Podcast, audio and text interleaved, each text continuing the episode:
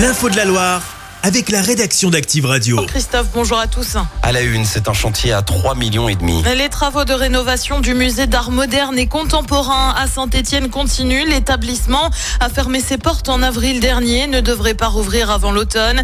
Des travaux nécessaires selon la directrice Aurélie Voltz. Il était question en fait à la fois de refaire entièrement le sol hein, du musée avec euh, des travaux de désamiantage hein, qui ont eu lieu. Ensuite, euh, les cimaises, entièrement les cimaises, c'est-à-dire créer aussi un nouveau parcours pour nos visiteurs, qui soit plus clair, euh, plus facile à comprendre. Et puis de changer totalement la ventilation, la climatisation qui faisait défaut déjà depuis de nombreuses années et on était euh, sous l'obligation, si je puis dire, d'être euh, au clair avec notre hygrométrie, notre température, à la fois pour bien protéger nos œuvres, mais protéger aussi les œuvres qu'on emprunte régulièrement à d'autres musées.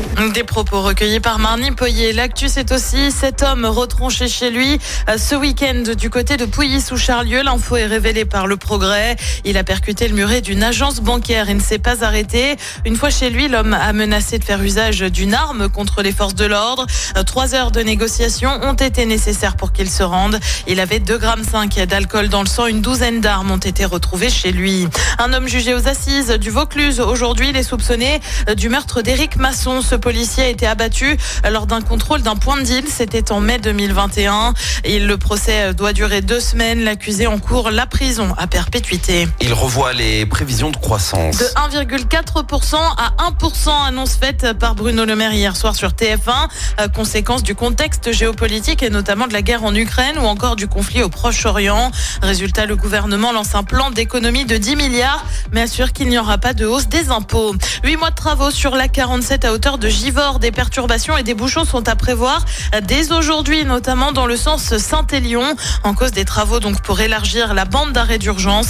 Les infos sont à retrouver sur activeradio.com. Les jeux vidéo à l'honneur à Saint-Chamond. Oui, avec le coup d'envoi de la Saint-Cham Games Week 9e édition. Ça se passe salle Aristide Briand. Au programme des tournois de jeux vidéo, des streamers présents ou encore des écoles pour ceux qui s'intéressent aux métiers liés aux jeux vidéo. Et puis la billetterie est désormais ouverte pour le quart de finale de Coupe de France entre le Puy et Rennes, match qui se déroulera dans le Chaudron.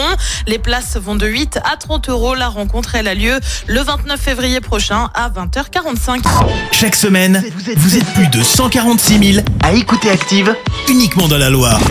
L'actu locale, les matchs de la SSE, les hits, les cadeaux, c'est Active. Source Médiamétrie, IR local, habitude d'écoute en audience semaine dans la Loire des 13 ans et plus, de septembre 2021 à juin 2023.